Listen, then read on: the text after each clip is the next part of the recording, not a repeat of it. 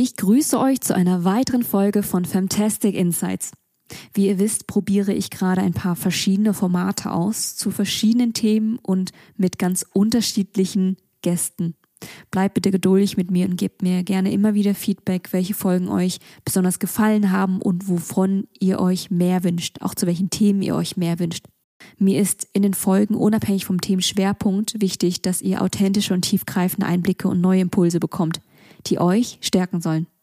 Ein Thema wurde nun immer wieder angefragt, und zwar meine Transition von der Anstellung in die Selbstständigkeit und wie die Wachstumskurve genau aussah und wie ich dann sechsstellig mein Traumprojekt verhandelt und abgeschlossen habe. Und was mich bewogen hat, ganz, ganz frisch zu gründen. All das und mehr erfahrt ihr in den nächsten Folgen. Bleibt gerne bis zum Schluss dran und erfahrt auch, welche weiteren Themen und spannenden Gäste ich in der Pipeline habe. Aber nun zu der Frage Karriere und Kinderwunsch. Wie passt das zusammen und worauf ist zu achten? Finde in der heutigen Podcast-Folge heraus, wann der richtige Zeitpunkt ist, um sich mit dem Thema Kinderwunsch auseinanderzusetzen, gerade wenn du auch Karriereambitionen hast, was du über die weibliche und männliche Biologie und Fruchtbarkeit wissen solltest, was Julia als CEO von Onuava persönlich durchlebt hat, wo der Unterschied zwischen Egg und Social Freezing ist, was der Statistik häufigste Grund ist, warum wir kinderlos bleiben, und Spoiler, es ist nicht unsere Fruchtbarkeit, und wo die Grenzen der Reproduktionsmedizin liegen. Viel Spaß beim Reinhören. Hallo und herzlich willkommen. Ich bin Tila Pham und ihr hört Fantastic Insights, der Podcast für persönliche Einsichten in die neue Arbeitswelt, kulturelle Vielfalt und mutige Karrieresprünge. Tiefgreifend, menschlich, stärkend. Heute habe ich Dr. Julia Reichert bei mir im Podcast zu Gast und Julia war über 15 Jahre in Deutschland und Großbritannien als Unternehmensberaterin und als Führungskraft in der Finanzindustrie tätig. Inzwischen ist sie Co-Gründerin und CEO von Onuava, ein Startup, das das Thema Fertility, also Fruchtbarkeit und Family Building Benefits in die Dach Region bringt. Julia hat selbst drei Kinder und durch Kinderwunschbehandlung bekommen und daher ist für sie die Unterstützung von ungewollt Kinderlosen nicht nur ein Business, sondern ein wirkliches Herzensthema. Julia, ich finde es großartig, was du tust und noch großartiger, dass ich dich heute im Podcast dabei habe. Ja, liebe Tila, vielen Dank, dass ich hier sein kann. Julia, mich würde interessieren, welche Lektion hast du bereits in jungen Jahren gelernt, von der du heute noch profitierst? Eine Sache, die ich, die ich früh gelernt habe, von der ich heute noch profitiere, ein Leben lang eigentlich profitiert habe, ist, dass man, dass man Mut haben muss, ja, dass man Dinge wagen muss, sich einfach trauen, Dinge umzusetzen. Ich war schon seit seit jeher auch als, als Kind, als Jugendliche ein sehr, sehr wissbegieriger Mensch, der sehr viel lernen wollte und sehr viel, ja, sich dann halt einfach, einfach getraut hat, einfach umgesetzt hat. Und davon profitiere ich heute noch und durchaus auch jetzt als Unternehmerin, wo ich auch sehr viel Mut brauche, um, um neue Themen anzugehen, um, um Dinge umzusetzen. Ich wollte es gerade sagen, ich glaube, das ist die Evidenz für deine Karrierelaufbahn, weil so irgendwie 15 Jahre bei BCG gewesen und dann doch zu quitten und zu sagen, ich mache jetzt mein eigenes Ding, ich baue jetzt was in meinem Namen auf. Das erfordert so viel Mut und so viel Can-Do-Attitude. Definitiv. Ich habe beruflich das erreicht, was ich erreichen wollte, ja, in meiner normalen Business-Karriere als Unternehmensberaterin, als Führungskraft in der Finanzindustrie und in gewisser Weise wollte ich eine neue Herausforderung auch haben, ja, und auch ähm, ja irgendwo ein bisschen mehr mehr Purpose haben in sozusagen der nächsten der nächsten Lebensphase. Und der Mut kam dieses kam an der Stelle eigentlich relativ relativ einfach, einfach weil auch weil es ein weil es ein Herzensthema ist von mir, ähm, dass ich voran vorantreibe.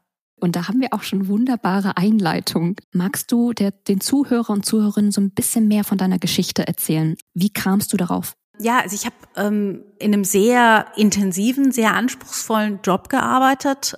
Als ich in ja Anfang der der 30er Jahre, als ich 30 war, ähm, entschieden habe, wir wollen Kinder bekommen, wir wollen, haben einen Kinderwunsch und ähm, ja, das war kam da kam leider die die Diagnose recht früh schon im Rückblick recht zum Glück recht früh schon, ähm, dass das auf natürlichem Wege nicht funktionieren wird. Ja, dass ich eine Kinderwunschbehandlung machen muss, um Kinder zu bekommen. Wann hast du die Diagnose bekommen? Ähm, da war ich da war ich 30, ja 2010 wir haben kurz danach, kurz darauf ähm, uns entschieden, ja, eine Kinderwunschbehandlung zu machen in einer Kinderwunschklinik. Und ich war damals gerade frisch, du bist selbst, ja, warst selbst Beraterin, ähm, ich war damals frisch zur Projektleiterin befördert und ähm, sollte dann in der Tat auch in meinem ersten Projekt oder einem meiner ersten Projekte nach Irland gestafft werden. Also ich war, habe in London gelebt und hatte in London eigentlich immer den Luxus, dass ich nicht reisen musste oder kaum reisen musste, weil ich habe Finanzinstitute betreut. Da gab es in, in London sehr viele Kunden vor Ort. Und dann war es eines der ersten Projekte, wo ich wirklich ja, für längere Zeit nach Irland gestafft werden sollte. Und ich habe das Staffing abgelehnt. Ich habe gesagt, ich kann das nicht, ja, ähm, weil das eben parallel zur Kinderwunschbehandlung war und habe damals dann erlebt, welche Herausforderungen man eigentlich hat, wenn man versucht, das parallel zu managen. Und was waren das für Herausforderungen? Ähm, na gut, zum einen, also konkreter Staffing, da habe ich, hab ich Ausreden erfunden, warum ich nicht kann, warum das nicht geht. Ähm, und dann sind es zeitliche Herausforderungen. Du hast ähm, immer so, ja, fünf bis sechs Termine bei einem so einem Behandlungszyklus im Verlauf von ja von von vier Wochen und ähm, die, die sind natürlich nicht morgens oder spät abends, sondern die sind typischerweise tagsüber. Also allein das, ähm, dann Information, die Informationsrecherche. Man möchte sich natürlich informieren, ähm, welche Behandlungen man macht, was man selbst tun kann, wie man die eigene Fruchtbarkeit optimieren kann. Ähm, aber auch die emotionalen ähm, und die emotionalen Herausforderungen und die finanziellen Herausforderungen. Und das alles parallel eben zum, zum Job, ja. Also es ist, ähm, du kommst dann von der Klinik und gehst dann gehst dann zum Kunden oder du musst dir tagsüber eine, Spritze geben und machst das im Zweifel auf der Betriebstoilette. Ja, so also ähm, so diese Herausforderungen. Ja, ich bin dann äh, schwanger geworden damals, gleich im ersten Zyklus ähm, und hatte dann mal eine Fehlgeburt. Und da kam für mich dann eigentlich, für mich war eigentlich wirklich so der, die emotionale Herausforderung kam dann erst danach. Und ähm, meine Geschichte, meine Geschichte hat ein Happy Ending. Ja, ich bin heute glückliche Mutter von von drei wundervollen Kindern. Ähm, aber ich habe eben erlebt, was es heißt, ja, diese diese Reise, diese Kinderwunschreise zu machen. Finde ich super, super spannend. Heute geht es ja auch genau um diese Frage, ne? wann soll ich mich mit dem Thema Kinderwunsch auseinandersetzen, als Frau vor allem auch die Karriere Ambition hat und was muss ich auch rund um Fruchtbarkeit wissen, über meine Biologie wissen und wie kannst du auch aus deinem Erfahrungsschatz, Julia, ne, der den Zuhörer und Zuhörerinnen ähm, helfen und Tipps geben, worauf zu achten ist. Unfruchtbarkeit betrifft jede und jeden Sechsten. Ja, das sind die, die neuesten Zahlen ähm, der WHO ähm, vom April 2023, die aktuellsten Studien. Ähm, und das ist auch etwa hälftig Männer und Frauen. Ja, also Fruchtbarkeit, Unfruchtbarkeit ist kein reines Frauenthema. Ich glaube, das ist schon mal die erste, erste wichtige Botschaft. Ähm, das zweite wichtige Thema ist, unsere Fruchtbarkeit geht schneller zurück und früher zurück, als wir das, als wir das glauben, als wir das meinen. Ja, wir fühlen uns erfolgreiche, junge, erfolgreiche Frauen, wir fühlen uns immer länger jung. Ja, wir wollen ähm, sehr viel erreichen. Frauen wollen häufiger Karriere machen und das ist auch gut so. Wir haben viele Wünsche und Träume, die wir erfüllen wollen, ähm, bevor wir uns vielleicht so weit sind, dass wir sagen, wir wollen Kinder haben. Aber das Problem ist halt, unsere Fruchtbarkeit entwickelt sich leider nicht in der gleichen Art und Weise mit. Es gibt ja Statistiken, die ja zeigen, dass das Alter sich nach hinten rückt. Also wir Frauen werden tendenziell älter, bis wir unser Erstgeborenes bekommen. Und das korreliert auch ganz stark mit deinem Karrieregrad, sag ich mal, mit deinem akademischen Grad. Und was glaubst du, woran liegt das, dass Karrierefrauen immer später Kinder kriegen? Also ich glaube, es ist vor allem, weil Frauen häufiger Karriere machen, bekommen sie später Kinder. Das ist ein, das ist sicherlich ein Faktor. Ja, also ich bin 1980 geboren. 1980 lag das durchschnittliche Alter der Frau beim ersten Kind bei 25. Heute liegt es bei ungefähr 30. Ja, ähm, die Fruchtbarkeit fängt an, ab 25 zurückzugehen. Ja, ab 30 fängt sie stark an und ab 35 wirklich sehr stark an abzunehmen. Aber schon Ende 20 nimmt die weibliche Fruchtbarkeit ab. Ja? Ähm, warum bekommen wir immer später? Das ist ein, sind teilweise auch die Ausbildungswege. Ja, Frauen studieren. Das dauert einfach, bis du mit dem Studium durch bist, bis du dann noch die äh, das erste Staatsexamen, das zweite Staatsexamen, gegebenenfalls eine Promotion. Viele sind Anfang 30, bevor sie überhaupt erst in den Beruf starten. Ähm, und dann dann lernt man auch immer häufiger, wenn ich es jetzt mit unseren Eltern vergleiche, ja, den Partner immer später kennen. Ja, also es ist, ist vielfach einfach auch, dass sich die Familiengründung aufgrund der Partnerfindung nach hinten verschiebt. So kommen dann ganz einfach, ganz schnell, ja, fünf Jahre zusammen, die sich das statistisch nach hinten verschiebt. Hast du hier Lösungsansätze oder Tipps, die man an der Stelle aussprechen kann? Auch mit dem Wissen, dass sich alles nach hinten verschiebt, dass wir den richtigen Partner bis zu einem Zeitpunkt haben müssen, dass wir natürlich eine langwierige Ausbildung haben, bis wir erstmal im Berufsalltag angekommen sind und dann erstmal ein bisschen solide eine Basis aufbauen wollen. Was kann man da denn dann als junge Frau, junger Mann dennoch tun, um das Thema Fruchtbarkeit und Biologie nicht komplett zu vernachlässigen? Der erste Schritt ist erstmal Aufklärung. Ja, also viele wissen gar nicht, realisieren gar nicht, dass wenn sie sagen, ich bin jetzt 35, jetzt mit 35 kann ich mal anfangen, Kinder zu kriegen und dann klappt es zwei, drei Jahre nicht, dann bin ich Ende 30. Viele realisieren gar nicht, dass dann eigentlich schon das Zeitfenster sehr knapp wird. Also Aufklärung, Aufklärung ist der erste, der erste wichtige Schritt. Ähm, Arbeitgeber können definitiv sehr viel tun, um es den Frauen auch in jungen Jahren zu ermöglichen, ja, dass es da nicht irgendwo Barrieren gibt, die sie daran halten. Ähm, und als individuelles, ja, als individuelle Person, als Paar, ähm, das Beste, was Frauen für sich tun können, ähm, um die Fruchtbarkeit zu konservieren, ja, in Anführungszeichen, ist Social Freezing. Das ist aus, aus weiblicher Sicht die beste Methode, um Fruchtbarkeit zu erhalten. Ja, ähm, das ist keine ganz kostengünstige Methode, aber wer Anfang 30 einen Kinderwunsch hat und keinen Partner hat, mit dem er jetzt Familie gründen, in absehbarer Zeit Familie gründen könnte und wirklich definitiv sicher ist, ich möchte Kinder haben oder ich möchte mir die Option erhalten, dann ist das die die beste, ja, die, die, die sicherste Methode, um sich da irgendwo eine Option aufzubauen. Finde ich super wertvoll, was du sagst. Also diese drei Punkte mal nochmal zusammengefasst, weil Punkt eins zum Beispiel Aufklärung. Julia, hätte ich nicht eine Cousine, die Frauenärztin ist, wäre das ganze Thema auch an mir vorbeigegangen. Weißt du, man, wir sind ja heute in so einem Zeitalter, wo wir denken, wir können alles haben zu jedem Zeitpunkt. Wir haben keine biologische Uhr und das wird schon auch mit 30, 35 noch gut, bis ich erstmal verstanden habe, als meine Cousine meinte, mit 25 hat sie mich damit konfrontiert. Und?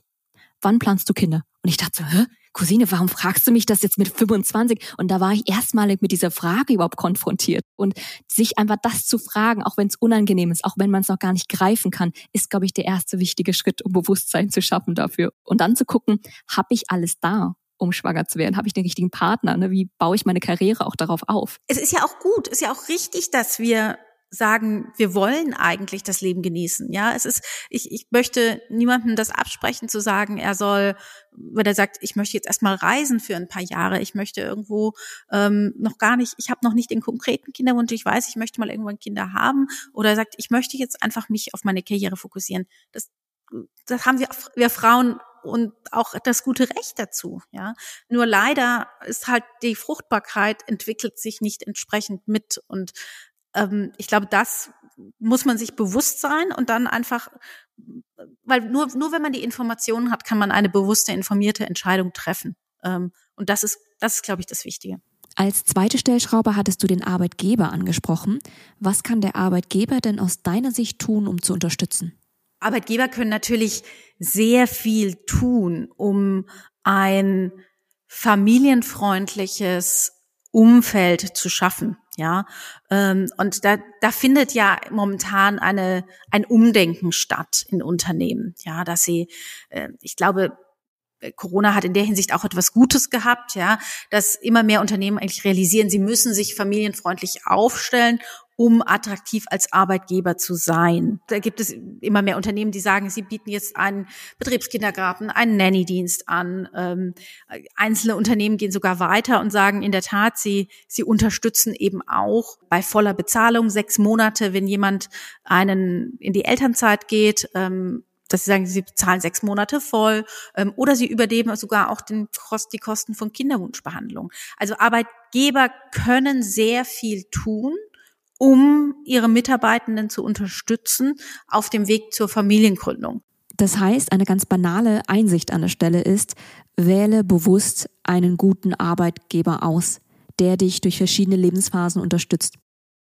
Du hast jetzt auch viel über harte HR-Benefits gesprochen, Julia, also zeitlich, monetär zu unterstützen. Als Change Managerin transformiere ich ja auch Kulturen, begleite ja Kulturtransformation und merke immer, dass vor allem der Faktor psychologische Sicherheit extrem wichtig ist, gerade bei solchen sensiblen Themen. Das ist jetzt nicht nur bei dem Thema Unfruchtbarkeit, Fruchtbarkeit der Fall, sondern auch bei Mental Health und anderen Themen. Wenn du in einem Kulturumfeld arbeitest, in dem Leute, die Teilzeit arbeiten, nicht nie befördert werden, ja, in der Führungskräfte nur immer in Vollzeit ausgeschrieben werden, dann hast du natürlich den Effekt, dass ähm, junge Frauen, die gerne Karriere machen, machen wollen, irgendwo das Signal bekommen, wenn ich Karriere machen will, dann geht das nicht in Teil, dann geht das nicht in Teilzeit, ähm, wenn ich befördert werden will und dann muss ich mich entscheiden zwischen Kind und Karriere. Und das sind genau die falschen, ja, das sind genau die falschen Signale. Ähm, und äh, natürlich, wenn man dann über ein, sagen, ist es in, im Rahmen der Kultur, wenn dann sich jemand, jemand offen über seinen Kinderwunsch spricht und dann bekommt er im schlimmsten Fall vom Arbeitgeber einen blöden Spruch, sage ich jetzt mal so lapidar, ähm, dann wird natürlich keiner mehr offen darüber sprechen. Und äh, da irgendwo die, die richtige Kultur, das richtige ähm, Umfeld zu schaffen, das ist unglaublich, ja, das ist unglaublich wichtig. Und da können Unternehmen auch sehr, sehr viel tun. Ähm, das fängt häufig, fangen solche Kulturtransformationen ähm, von oben an. Ja, also da muss die Führungsebene wirklich ein Vorbild sein. Ähm, und wenn meine Führungsebene nicht divers ist und das nicht lebt und nicht entsprechend, ähm, dann, dann ist es schwierig, das, das runter zu transportieren in die Organisation. Also ich übersetze das für mich, das wäre nicht nur Frauen auf Führungsebene, sondern auch Frauen, die zu ihrer Weiblichkeit stehen, die zu ihrem Kinderwunsch stehen, die Teilzeit vereinbaren, Familie und Karriere vorleben, Grenzen setzen, sagen, ich bin ab 5 Uhr nicht mehr verfügbar. All diese kleinen Dinge, die man normalisiert und vorlebt. Ähm, als ich in der Unternehmensberatung in, in London war, der Londoner Officeleiter war ein Mann und der hat 80 Prozent gearbeitet. Der hat freitags nicht gearbeitet. Das hat für mich als Frau, die irgendwo dann auch natürlich im Rahmen ihrer Karriere, nachdem ich Kinder hatte, ähm, ich Teilzeit gearbeitet hat, natürlich das Signal gehabt, es ist absolut okay, 80 Prozent zu arbeiten, weil der Officeleiter, der Senior-Partner schafft es, Karriere zu machen mit 80 Prozent. Er hat konsequent freitags, seine Frau hatte donnerstags frei, er hatte freitags frei, Montag bis Mittwochs waren die Kinder in, ja, in Kindertagesstätten und sie haben sich das so aufgeteilt und es war wirklich so, der hatte freitags seinen Kindertag und hat das dann so organisiert, dass seine Teams das auch wussten und das hat, das hat unglaubliche Signalwirkung gehabt für die gesamte Organisation, dass es okay ist, ja. Und ähm, solche Rollen, Role Models, solche Vorbilder, wenn du die hast in der Führungsetage, das hat, das hat eine unglaubliche, ja, das hat eine unglaubliche Wirkung. Wie war das für dich, Julia, ähm, als du mit dem Thema Fruchtbarkeit und auch Unfruchtbarkeit konfrontiert warst mit 30? Du warst ja jetzt zu dem Zeitpunkt auch noch angestellt. Wie hat da dein Arbeitgeber reagiert oder wusste er überhaupt davon? Wie hat die Kultur darauf reagiert? Ja, also ich habe ähm, damals äh, zunächst nicht darüber geredet, ja. Ähm, und erst als ich ähm, dann die Fehlgeburt hatte, da kam ich für mich persönlich an einen Punkt, wo ich sagte, okay, ähm, ich kann nicht 100 Prozent weiterarbeiten, ich möchte meine Kapazität reduzieren, was auch ganz, ganz viele Frauen machen. und dann habe ich offen darüber gesprochen, habe gesagt, das ist der Grund. und dann habe ich unglaubliche Unterstützung erfahren, ja. und das geht, äh, das geht vielen Frauen zum Glück, vielen Frauen so äh, nicht allen, manche erfahren die auch nicht bei ihren Arbeitgebern. Ähm, aber die allermeisten sprechen erst gar nicht darüber, eben aus Angst vor den vor negativen Konsequenzen. Ähm, und das, das Optimale ist natürlich, wenn man es schafft, ein ja, indem man das, das Thema als Arbeitgeber, das Thema Fertility, Fruchtbarkeit offen angeht, offen anspricht, eine entsprechende Policy hat, zu signalisieren, es ist absolut okay. Ja, wir sind ein familienfreundlicher Arbeitgeber. Wir unterstützen auch schon die Familiengründung ähm, und dadurch dann ein entsprechendes, ja, entsprechendes Umfeld schafft. Was man nicht vergessen sollte, es ist nicht so, dass es nichts tun keinen Preis hat. Zwölf Prozent der Frauen, die eine Kinderwunschbehandlung machen, kündigen ihren Job, statistisch gesehen. Und die kommen, und die kommen nicht zurück, ja. 48 Prozent der Personen, die durch eine Kinderwunschbehandlung durchgehen, geben an, häufig oder immer depressiv zu sein. Ja, das hat, das hat Auswirkungen auf die Gesundheit am Arbeitsplatz, auf die Produktivität am Arbeitsplatz.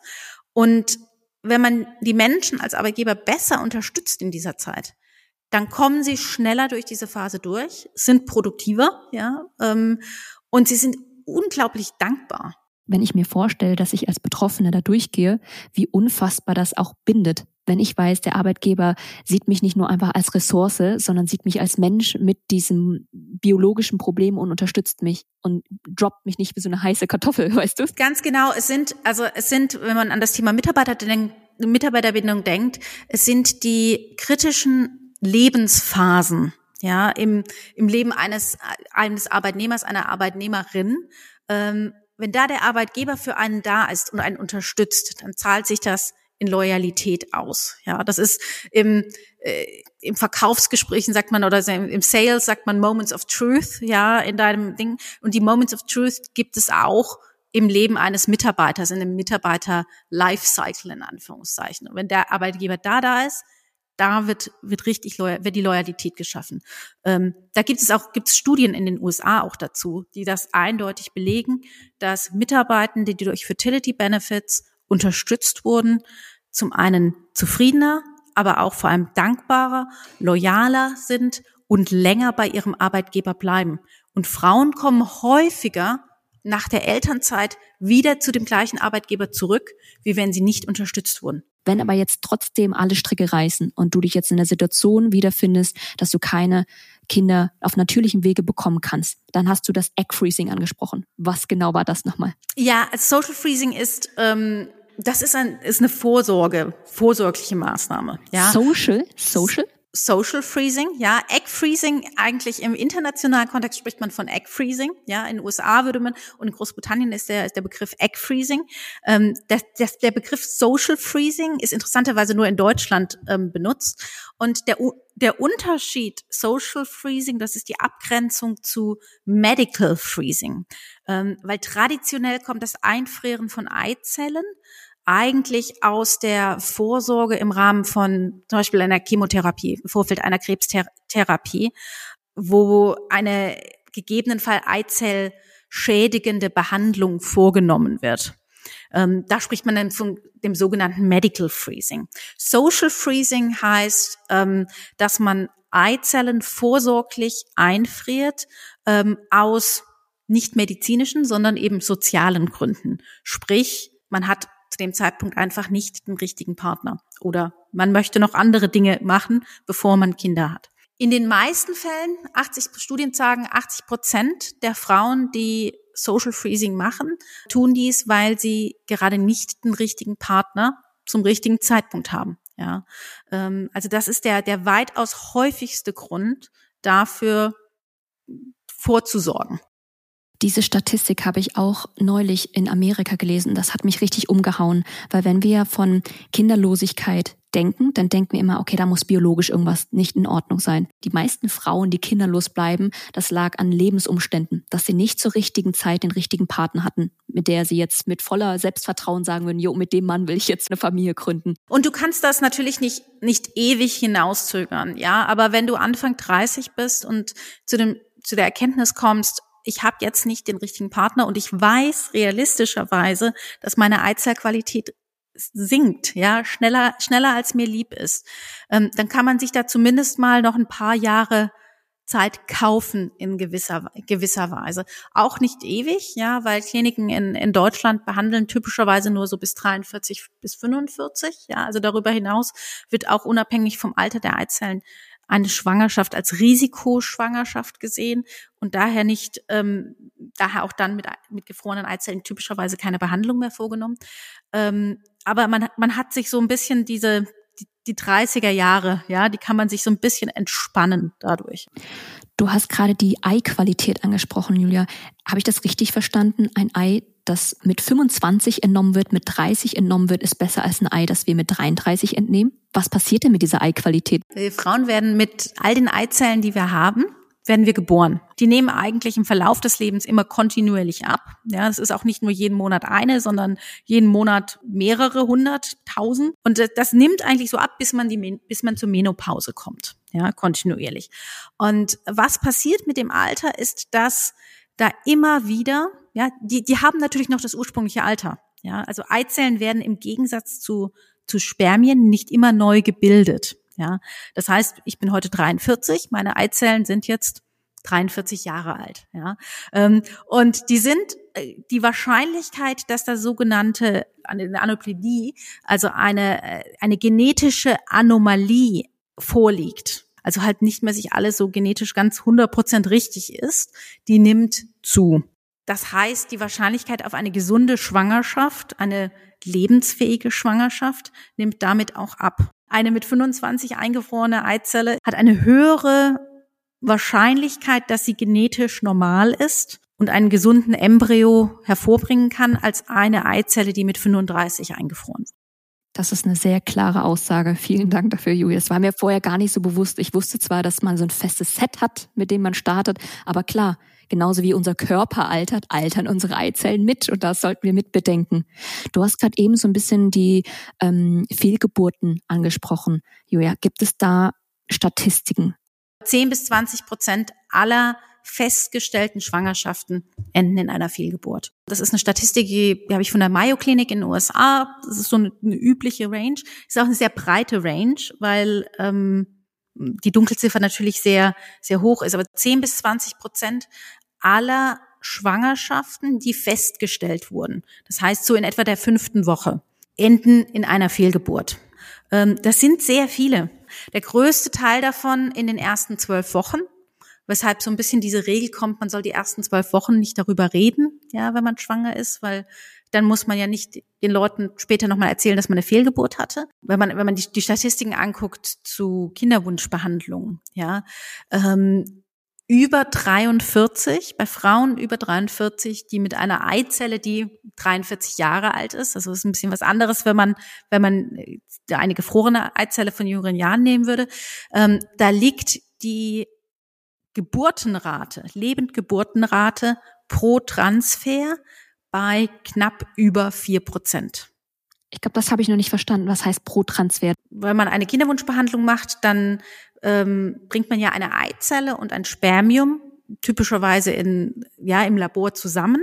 Ähm, daraus entwickelt sich dann ein Embryo und den transferiert man. Ja, und was man sich dann immer anschaut, ist, aus wie vielen wird denn eigentlich dann ein, ein lebendes Kind geboren, ja, ein Baby. Und das ist typischerweise, kann man dann sagen, ist das so über alle Behandlungszyklen, über alle Altersgruppen hinweg in Deutschland, über alle IWF, IVF-Zentren, ist so ein Durchschnitt ungefähr 30 Prozent. Die, die erfolgreich zu Babys werden. Die erfolgreich sind. Die erfolgreich zu Babys werden. Wow. So. Ähm, bei Frauen über, vier, über 43 sind wir bei der knapp über 4 Prozent. Wow. Ja. ja. Und noch eine Statistik, die einen, die wirklich eine ganz klare Message sendet. 2020 wurden in Deutschland für Frauen, die über 45 waren, genau zwei Kinder geboren. Zwei, ja, bei über 500 Transfers, wo die Frau 45 war. Also die Medizin kann sehr viel machen, ja. Also die Reproduktionsmedizin hat wirklich, kann wirklich sehr viel helfen, wenn es auf natürlichem Wege nicht klappt. Aber auch da gibt es eben massive Altersgrenzen. Je früher, desto besser. Ja, deshalb ist immer auch wichtig, wenn man, wenn man ein Jahr lang auf natürlichem Wege probiert hat, ähm, bei Frauen über 35 nach sechs Monaten und es klappt nicht auf natürlichem Wege nach einem Jahr beziehungsweise nach sechs Monaten, unbedingt beide Partner abklären lassen. Ja, dann kann man immer noch entscheiden, was man damit macht, aber man muss zumindest dann die, die medizinische Abklärung haben. Die Message hat richtig gesetzt. Ich glaube, das ist jetzt äh, zweifelsfrei angekommen. Und mir, was mich noch so zum Abschluss langsam interessieren würde, ist, wir sprechen jetzt viel über Frauen. Und ich habe ja natürlich auch männliche Zuhörer, die zuhören. Ist das ganze Thema Fertility nur ein Frauenthema? Und inwiefern betrifft es auch Männer? Nein, also es ist definitiv kein, es ist kein Frauenthema. Es betrifft äh, Männer genauso wie Frauen. Ja, also die, wenn du dir anguckst, was die Ursachen, bei wem die Ursachen liegen, ähm, statistisch liegen 30, in 30 Prozent der Fälle liegt die Ursache bei der Frau, in 30 Prozent beim Mann, in 30 Prozent bei beiden und in 10 Prozent findet man es irgendwo nicht, findet man es nicht raus. Da findet man häufig nicht die Ursache. Es ist ein Thema für beide. Sind Männer denn auch so stark vom Alter dann betroffen? Weil wir haben ja ne, immer dieses Bild, zumindest habe ich das naiverweise in der Gesellschaft, ja, Männer haben jetzt nicht ab 30 den Hardstop, sondern die produzieren jetzt, wie ich gelernt habe, immer frische Spermien. Deswegen muss es ja auch einen Impact haben. Ja, die, die produzieren immer frische Spermien. Das ist nur, also auch bei Männern nimmt die Fruchtbarkeit ab. Die, die nimmt später ab und die nimmt nicht ganz so krass ab, wie jetzt bei Frauen ab 35 dann wirklich abfällt. Ähm, also, aber auch ab 40 nimmt bei Männern die Fruchtbarkeit ab und ähm, die Wahrscheinlichkeit, dass dann eine, eine Kinderwunschbehandlung nötig ist, nimmt auch zu, wenn der, wenn der Mann älter ist. Und ich glaube, das ist, glaube ich, so das, das Ding, womit, womit ich mich so ein bisschen schwer tue, ist, ja, wir Frauen müssen einfach früher uns mit den Themen auseinandersetzen. So hart und unfair es auch ist. Männer haben dann eigentlich nochmal so gute zehn Jahre mehr Zeit, um sich dem ganzen Thema Kinder anzunähern. Und dann bleibt einfach mehr Zeit, zehn Jahre lang, um Karriere zu machen. Da drückt der Schuh nicht so sehr. Und wir Frauen müssten eigentlich schon so gegen Ende 20 uns zumindest mal die Frage stellen. Das ist schon viel Druck, finde ich. Ja, das ist schon viel Druck. Das, das stimmt. Also äh, absolut. Da stimme ich dir, stimme ich dir vollkommen zu. Ähm, und ich ich glaube, umso wichtiger, dass man, dass man sich dann überlegt, wenn man, wenn man sagt, ich möchte jetzt noch nicht Kinder, wie kann ich, wie kann ich vorsorgen? Oder ähm, welchen Arbeitgeber suche ich mir, der, der familienfreundlich ist, bei dem ich ähm, weiß, dass ich unterstützt werde in jeder, ähm, in jeder Lebenssituation. Ich glaube, das ist eine wichtige Frage, die sich jeder stellen kann. Mega, Julia. Also ich fand das super interessant, was ich heute gelernt habe. Gibt es noch irgendwelche anderen Tipps, die du an der Stelle noch mitgeben wollen würdest zum Thema und eigentlich zu der Ursprungsfrage? Wann sollte ich mich in meiner Karriere als Frau, als Mann mit dem Thema Kinderwunsch beschäftigen? Und welche Fragen sollte ich mir als Frau zum Thema Fruchtbarkeit stellen? Ich glaube, da haben wir ganz, ganz viel schon mitgegeben. Es gibt keine richtige Zeit, Kinder zu kriegen. Ja, als ich, als ich jung war also ich bin immer noch jung, aber als ich mit dem Studium fertig war und dann dachte ich, dachte ich immer, ja, man muss irgendwo, man hat einen gewissen Lebensablauf und so und so muss es sein und ähm, es gibt keine richtige Zeit, um Kinder zu kriegen. Ja, das ist das ist für jedes Paar individuell. Ich glaube, man muss einfach nur bedenken, dass wenn ähm, wenn man es eben nach hinten verschiebt, dass man dann sich entweder bewusst ist, dass die, das Risiko besteht, dass man keine Kinder haben wird oder man muss eben entsprechend, entsprechend vorsorgen. Ich glaube, das ist so das, das Wichtigste, was ich mitgeben würde. Vielen Dank, Julia. Ich nehme vor allem auch so mit, ja, Kind und Karriere ist auf jeden Fall möglich. Ja. Man muss nur das bewusst irgendwo aufplanen für sich. Definitiv. Damit beides auch in, in Harmonie miteinander existieren darf. Ich danke dir für deine Zeit und die ganzen Insights und freue mich richtig auf den Release und auf die Reaktion unserer Zuhörer und Zuhörerinnen, weil das ja auch so ein Topic ist, ich glaube, worüber einfach noch nicht so viel gesprochen wird, finde ich. Deswegen war es mir wichtig. Wo kann man dich denn am besten erreichen, wenn man jetzt nochmal dringende Rückfragen hat? Man kann mich gerne jederzeit natürlich über LinkedIn kontaktieren. Wir haben auch eine Webinarreihe jetzt gestartet, wo wir Unternehmen zu dem Thema aufklären, weil wir das Thema eben ja in den Dachraum, in die Unternehmen reintragen wollen. Ähm, damit Frauen und Männer im Kinderwunsch besser unterstützt werden. Wunderbare Mission. Damit wären wir auch schon am Ende dieser Podcast-Folge angekommen. Herzlichen Dank, Julia, für dein Dasein und deine Insights. Wie geht es jetzt weiter mit dem Podcast? Ich hatte euch einen Ausblick versprochen und in den nächsten Episoden werde ich immer mal wieder Paul dazu holen. Das hat logistische Gründe und ich denke, das hat ähm, vor allem sehr gut als Du funktioniert. Ich werde dann auf vermutlich monatlicher Basis immer wieder einen externen Gast mit einladen. Ich habe ganz, ganz tolle Experten, Doktoren ähm, in der Pipeline, worüber ich über ganz sensible Themen spreche, das Entrepreneur-Mindset, wie man mit gesundheitlichen Rückschlägen umgeht und wie man neue mutige Karrierewege einschlägt und ein lukratives Business aufbaut. Bis bald, ihr Lieben.